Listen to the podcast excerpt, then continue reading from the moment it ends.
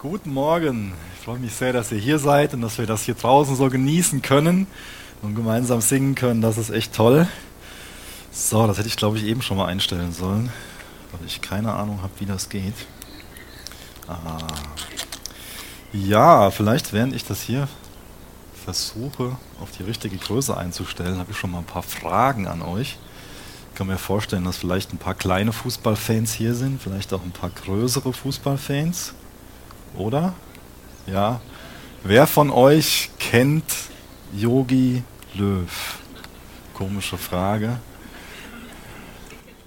Ja, kennt, kennt ihr den? Ihr dürft euch gerne alle melden. Wer, wer von euch kennt Yogi Löw? Gibt es heute Morgen auch Personen hier, die von sich sagen würden, der Yogi Löw, der kennt mich? Hä? Komisch, wenn ihr den kennt, warum kennt ihr euch denn nicht? Wer von euch kennt Angela Merkel? Gibt es jemanden heute Morgen hier, von dem Angela Merkel sagt, dich kenne ich? Ehrlich? Nee, okay.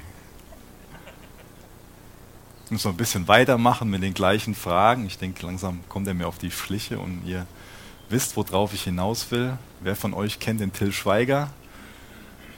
Immer weniger Personen. Vielleicht seid ihr einfach müde, euch zu melden. Seid ihr nicht so gewöhnt, ein bisschen mitzumachen. Gell? Ja.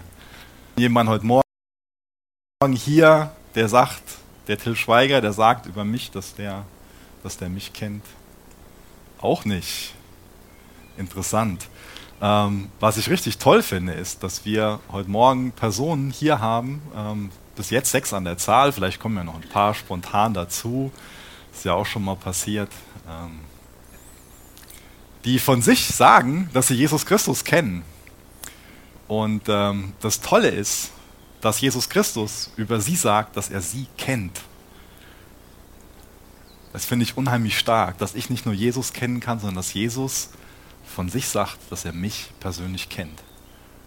Ich weiß nicht, wie es dir mit dem Gedanken geht, aber mir bringt das jede Menge Freude und Trost, Zuversicht, Hoffnung. Wie, wie es dir damit?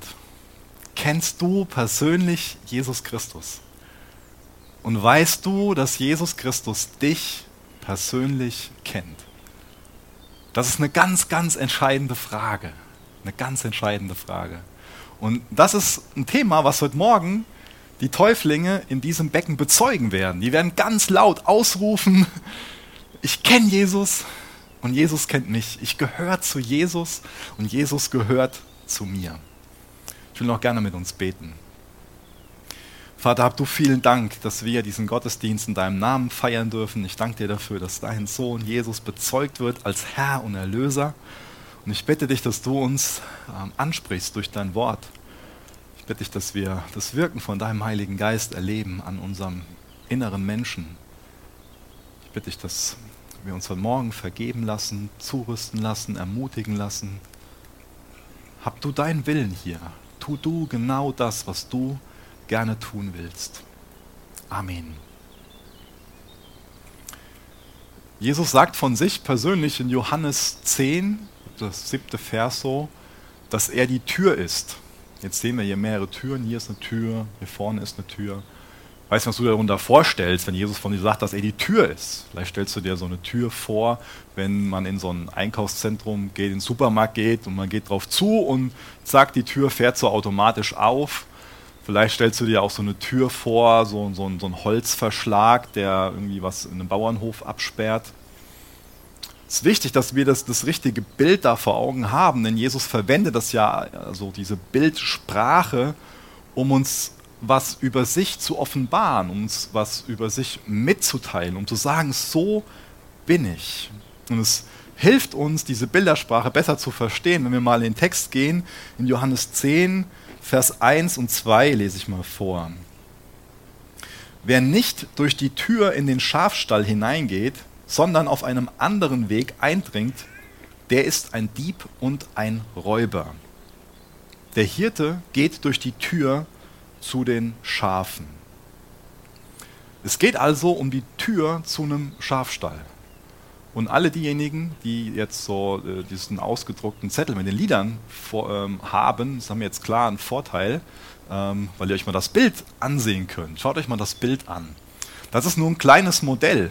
Und das sollten wir vor Augen haben, wenn Jesus von, von diesem, dieses Bild gebraucht, davon spricht, dass er eine, eine Tür ist. Damals war das halt in Israel so, dass die Schafe nachts in der Steppe äh, blieben und dann war da so ein Steinwall, so, so ein Steinkreis und vorne war ein kleiner Zugang und diese Steine lagen da, damit die Schafe einfach sicher sind, zum Schutz. Die lagen zum einen da, damit sie nicht rausspringen, aber auch damit kein böses Tier reinkommt oder damit auch kein Räuber kommen kann und die Schafe rauben kann. Und was hat der Hirte nachts gemacht? Ihr seht jetzt ja vor euch diesen, diesen kleinen Zugang. Und da hat sich der Hirte nachts reingesetzt. Also könnt ihr euch vorstellen, dass jetzt die Steine hinter mir sind und vor mir sind und er hat sich nachts reingesetzt. Das heißt, wenn jemand nachts in diesen sicheren Bereich wollte, dann mussten die Personen an dem Hirten dran vorbei. Ich finde das ein unheimlich starkes Bild, dass Jesus also der einzige Zugang ist zu diesem Schutzraum. Es ist wichtig, dass wir das verstehen, dass das wirklich sein Anspruch ist. Jesus Christus ist der einzige Zugang zum Vater. Jesus Christus ist der einzige Zugang zu diesem Schutzraum, zu diesem ewigen Leben. Jesus ist der einzige Zugang, um wirklich mit Gott wieder eine, eine intakte Beziehung haben zu können. Ohne ihn, ohne Jesus können wir nicht zur Familie Gottes gehören. Wir können keinen Kontakt zum Vater haben, außer durch Jesus. Jesus ist der einzige Zugang. Und außerdem sagt er uns in dem gleichen Kapitel, Johannes 10, Vers 10, dass er das Leben ist, das Leben in Fülle, das Leben im, im Überfluss ist. Das bedeutet jetzt nicht, dass wenn wir eine Beziehung zu Jesus haben, wenn er unser Herr, wenn er unser Erlöser ist, dass dann ähm, unser Leben immer nur einfach ist. Auch dann besteht unser Leben nicht nur aus Fanta und Schokolade. Das ist schade, gell? Wäre toll, wenn es nur Fanta und Schokolade geben würde. Oder setzt das ein, wo, wo du einfach ja, Aber das heißt zumindest, dass wir einfach einen immensen innerlichen Segen empfangen können, dass einfach sein, sein Frieden uns trägt, dass seine Ruhe in uns ist, in, in unserem Herzen, dass unser innerer Mensch, dass wir wissen, mir ist vergeben, ich gehöre Jesus. Wir lesen später in dem Kapitel, niemand wird sie aus meiner Hand rauben. Da ist so, so ein Schutz, so eine Sorge, so eine Fürsorge da. Und das gibt uns wirklich echtes Leben. Wie können wir denn jetzt eintreten in dieses Leben? Wie können wir denn eintreten durch diese Tür? Wir können in diese Tür eintreten, einfach indem wir auf einen ganz, ganz unfairen Tausch eingehen, den uns Jesus anbietet. Ein ganz unfairer Tausch. Nämlich Jesus bietet uns an, dass wir ihm unsere Schuld geben und unser Leben geben und er gibt uns seine Gerechtigkeit und sein Leben. Also ein ganz unfairer Tausch. Du darfst ihm deine Schuld, deine Sünde geben und dein Leben und er gibt dir sein Leben und seine Gerechtigkeit. Und dadurch kannst du mit einer reinen Weste vor Gott stehen. Wer, wer will den Tausch nicht eingehen? Bist du den Tausch schon eingegangen? Hast du dir seine Gerechtigkeit geben lassen und hast du deine Schuld bekannt und ist dir dadurch vergeben, bist du dadurch befreit. Das drücken die Täuflinge gleich aus, wenn sie ins Wasser gehen. Dass sie mit Jesus gestorben sind, neues Leben haben, dass Jesus sie reingewaschen hat, dass sie diesen Tausch eingegangen sind, dass sie den ganz bewusst gemacht haben. Und als nächstes bietet uns Jesus also diesen Schutz. So wie ein Hirte seine Schafe schützt, so möchte Jesus dich und mich beschützen. Du wirst also zu Gottes geliebtem Kind durch die Beziehung zu ihm. Dir ist vergeben, du bist sein geliebtes Kind und ab sofort sagt Gott dir, wer du bist. Er spricht dir zu, wer du bist, was du für einen Wert hast. Als sein geliebtes Kind brauchst du dir nicht länger irgendwie Sorgen machen, Angst machen, weil du weißt, er ist Gott. Er ist allmächtig, er ist allwissend. Und er ist dein Hirte. Er passt auf dich auf.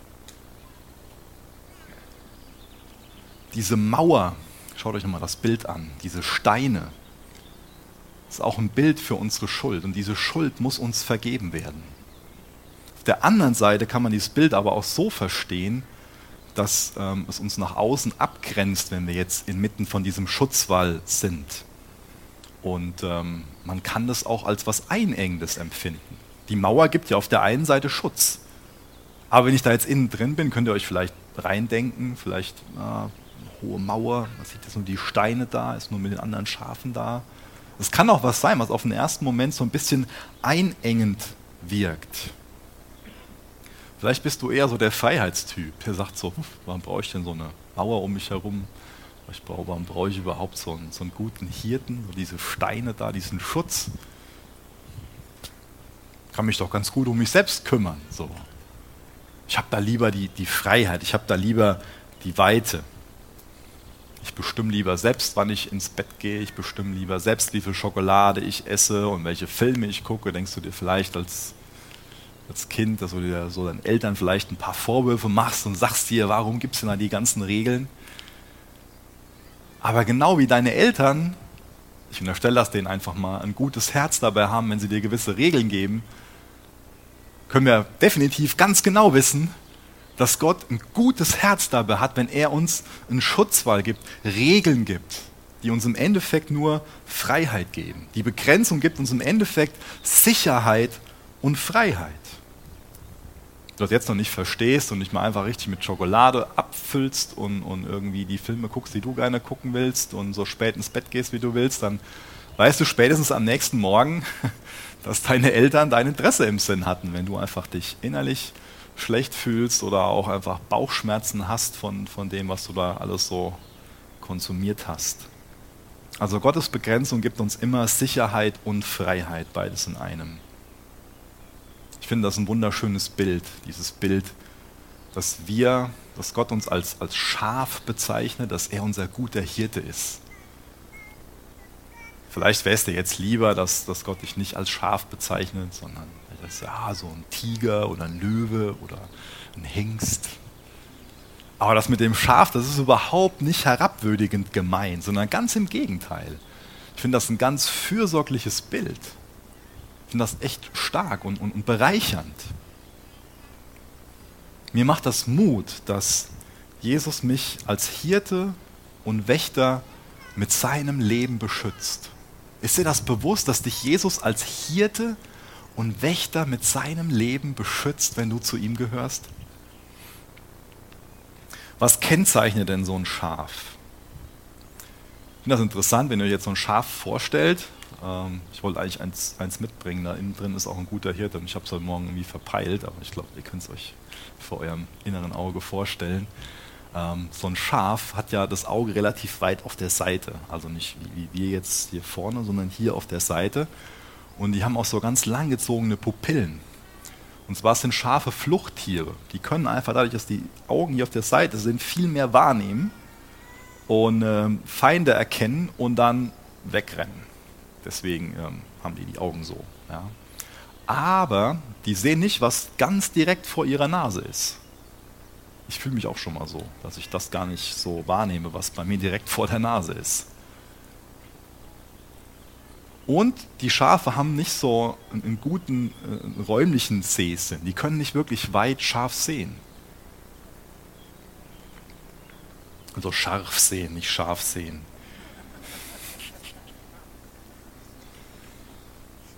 Sie haben also eine schlechte Orientierung. Und das ist wichtig, dass wir das auch als Menschen über uns selbst akzeptieren. Das kann erstmal was sein, was ein Stück weit demütigend für uns ist. Also ich höre das nicht gerne, als ich eine schlechte Orientierung habe. Ich frage nie nach dem Weg, wenn dann meine Frau fragen, da bin ich einfach zu stolz für. Ja. Sollte ich ändern. Ich habe eine schlechte Orientierung auch in meinem Leben ohne dass mir mein Schöpfer, ohne dass mir mein Hirte sagt, wo es lang geht, verfolge ich von mir aus keine guten Ziele. Und ganz ehrlich, das ist bei dir nicht wirklich anders. Wie gut, wie kostbar, dass es einen Hirten gibt, der uns den Weg weist, der uns sagt, da ist ein gutes Ziel. Weil wir sind genau wie so ein Schaf. Da kann es 80 Meter weiter. Ihr könnt euch da hinten die schöne grüne Wiese ansehen. Die nimmt das Schaf aber nicht wahr. Ich würde jetzt hier einfach grasen und vielleicht hier vorne ja so ein bisschen Unkraut finden und das fressen. So bin ich in meinem Leben. So sind wir Menschen. Wir nehmen das nicht wahr, dass da vorne unser, unser Hirte, unser Schöpfer eine wunderbare grüne Wiese für uns bereithält, wo wir hingehen können. Aber wir geben uns gerade mit, mit sowas hier zufrieden. Da hat unser Schöpfer was ganz anderes für uns vorgesehen. Akzeptierst du das über dich, dass du von dir aus eine schlechte Orientierung hast? Dass du dich in Abhängigkeiten, in Süchte, in schlechtes Verhalten manövrierst? Lass dir von deinem Schöpfer, lass dir von deinem Hirten den Weg zeigen. Fragst du ernsthaft nach dem Weg? Hast du, Herr, zeig mir den Weg? Bist du da echt offen für? Hast, hast du ein Herz, was, was gerne vom, vom Hirten hört? Oder denkst du dir, ach so, so ein Hirte, ich meister mein Leben selbst? Das ist nämlich auch schon mal so eine, so eine Sache von Schafen, die sind sehr stur. Bist du auch stur? Schafe sehen schon mal was Leckeres und dann fahren sie voll darauf ab und, und sehen nichts anderes. Das ist alles andere im Leben auf einmal egal und nur das, was sie gerade wollen, da, ist, da geht der Blick drauf. Vielleicht gibt es da auch so was in deinem Herzen, wo du auch von, von Gott erwartest, dass er dir genau das gibt, wo du gerade deinen Blick drauf hast.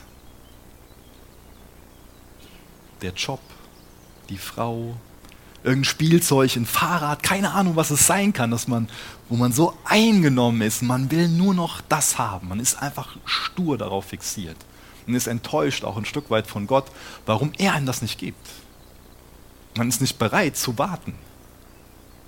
Im Endeffekt, was man macht, ist, man sagt von sich selbst, ich bin der gute Hirte, ich weiß viel besser, was gut und richtig für mich ist, als der gute Hirte. Also bist du dein guter Hirte oder ist Jesus Christus dein guter Hirte? Steckst du in so einem Wunsch fest? Bist du vielleicht dann schon in so einer, so einer Sackgasse, dass du voll fixiert auf sowas bist? Oder lässt du es zu, dass du Jesus als deinem guten Hirten vertraust, dass du ruhig darüber wirst, dass du ihm deine Wünsche hinlegst, deine Bedürfnisse hinlegst und sagst, Herr, du bist mein guter Hirte, ich gebe dir das. Ich will mich von dir führen lassen. Ich will da nicht so stur sein. Ich will nicht behaupten, dass ich es besser weiß. Mir fehlt es gerade in meinem Leben, ja. Aber ich vertraue dir, dass, dass du schon weißt. Dass du Bescheid weißt, dass du mich kennst, dass du auch den Wunsch kennst. Oder willst du es unbedingt erzwingen? Außerdem sind Schafe sehr verletzlich. Die haben keine Waffen zum Verteidigen, keine Krallen, keine scharfen Zähne. Und auch selbst die Hörner, die ein paar Schafe haben, sind nicht wirklich so gut dazu geeignet. Auch wir sind als Menschen verletzlich. Wir meinen schon mal für uns, dass wir so stark sein müssen, aber wir sind sehr verletzlich. Schafe, du und ich, wir sind verletzlich. Aber da ist sowas in uns drin, was immer wieder rebelliert und sagt, nein, ich will stark sein, ich bin doch stark. Aber wie großartig ist es, dass es einen guten Hirten gibt, bei dem wir schwach sein dürfen, weil er stark ist. Findest du das großartig? Bist du schwach bei ihm? Bekennst du ihm deine Schwäche, deine Unzulänglichkeiten? der gute Hirte, er, er, er sieht deine Verletzungen, er sieht deine Schwäche. Und er will dir begegnen, er will dich heilen, wiederherstellen. Eine ganz wichtige Sache für Schafe ist, dass sie die Stimme des Hirten kennen und dass sie sich durch diese Stimme leiten lassen. Entschuldigung. Johannes 10, Vers 3 lesen wir weiter. Ihm macht der Wächter auf und auf seine Stimme hören die Schafe.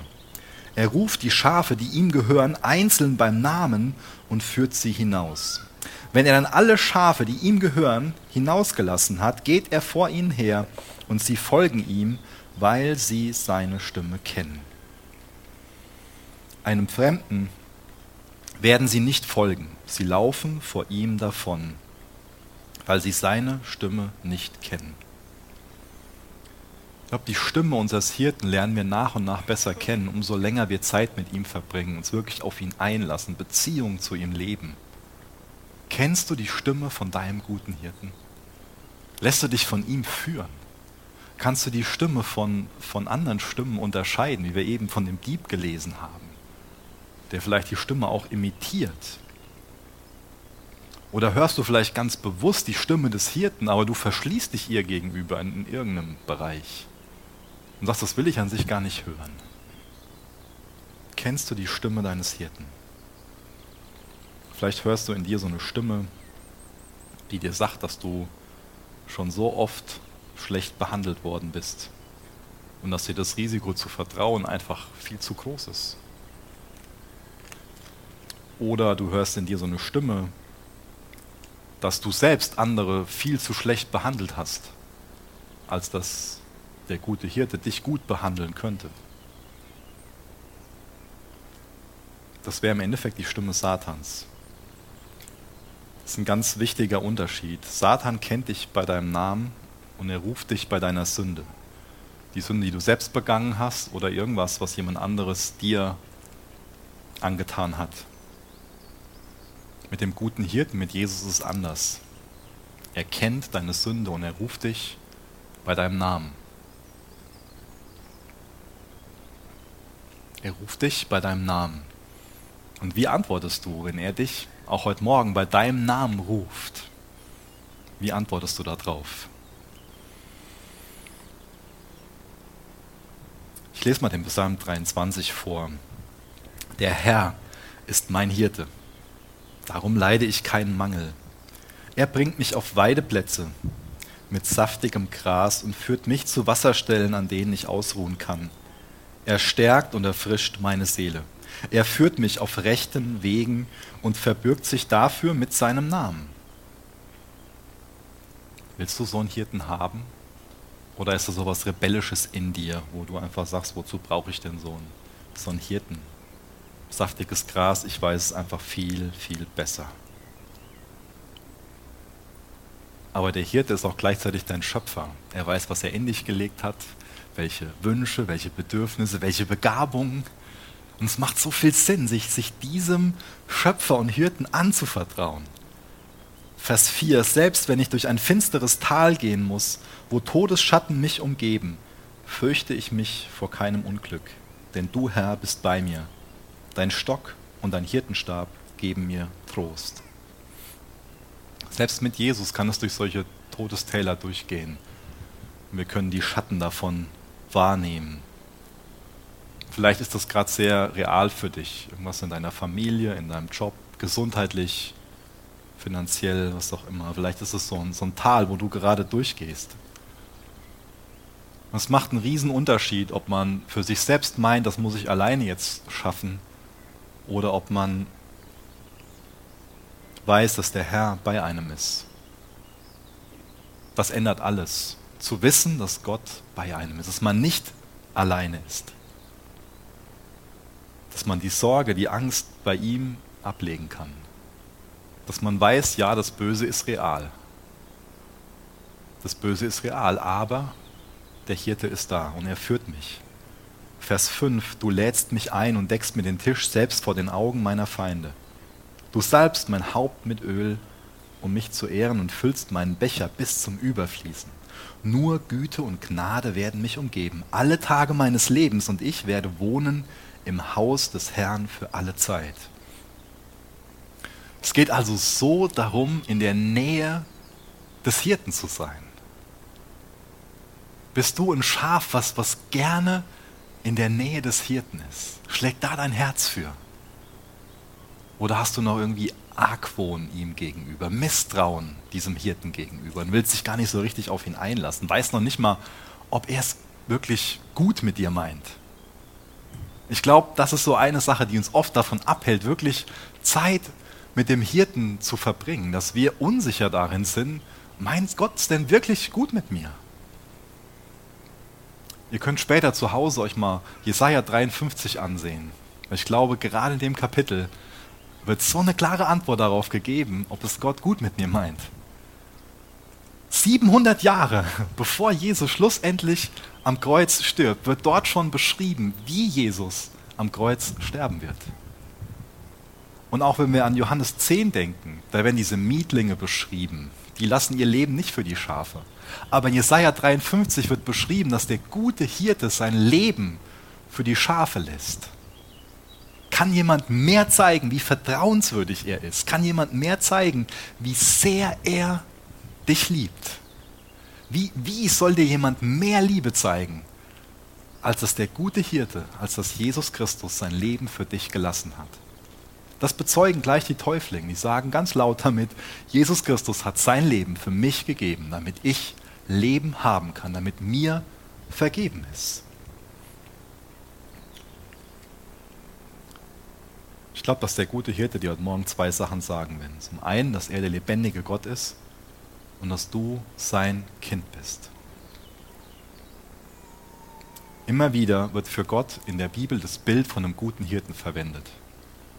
Und Jesus ist nicht nur jemand, der einen guten Ratschlag für dich hat, sondern indem er von sich selbst in Johannes 10 sagt, dass er der gute Hirte ist, sagt er von sich, dass er Gott ist.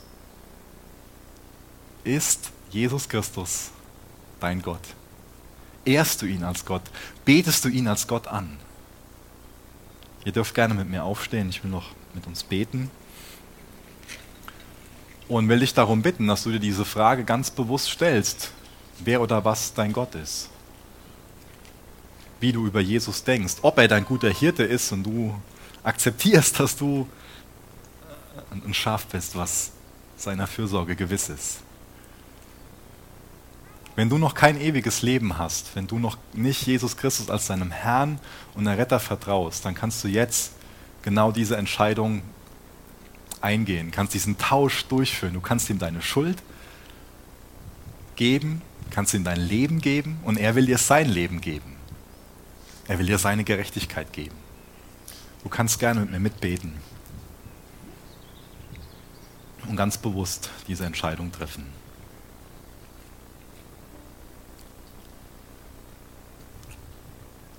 Vater, mir ist heute Morgen klar geworden, dass, dass du mich kennst und ich will dich besser kennenlernen. Ich will diesen Tausch heute Morgen machen. Ich will dir meine Schuld geben und mein Leben geben. Ich bin ein Sünder. Ich will jetzt deine Gerechtigkeit empfangen und dein Leben empfangen. In deinem Namen leben. Ein Leben leben, was auf dich ausgerichtet ist. Ich will in dir wirklich Freiheit und Leben und Schutz finden. Du allein sollst mein guter Hirte sein. Und Vater, wir bitten dich auch besonders für die Täuflinge, dass du einfach ein Werk in ihrem Leben weiter tust. Ich danke dir, dass du schon damit angefangen hast, dass sie dir gehören. Und du kennst das Leben, was, was vor ihnen liegt. Und du hast so viel, hältst so viel bereit für sie. Ich bitte dich, dass sie dafür leben, dass das heute nicht ein einmaliges Zeugnis ist, sondern ein andauerndes Zeugnis, dass sie mit ihrem Leben wirklich auf dich zeigen. Jesus, du kennst jeden, der, der zuschaut, der das später sich noch anschaut, anhört. Du kennst jeden, der heute Morgen hier ist. Du willst unser guter Hirte sein. Du siehst gerade die Situation, in der wir sind. Ob wir von uns sagen, dass der Becher überfließt, dass wir auf einer grünen Weide sind, dann hilf uns, dass wir wirklich Dankbarkeit und Anbetung dafür dir entgegenbringen und dir dafür die Ehre geben. Und du siehst auch die Personen, die sich gerade in so einem so einem Tal sehen, wo diese Todesschatten da sind und wo auch ähm, Zweifel aufkommen, ob du wirklich ein guter Hirte bist. Und ich danke dir, dass du gut damit klarkommst, wenn wir auch Klagen haben und Zweifel haben. Ich danke dir, dass du so viel Liebe für uns als Schafe hast. Ermutige uns im Glauben und hilf uns dabei, ein Leben zu leben, was auf dich ausgerichtet ist. Amen.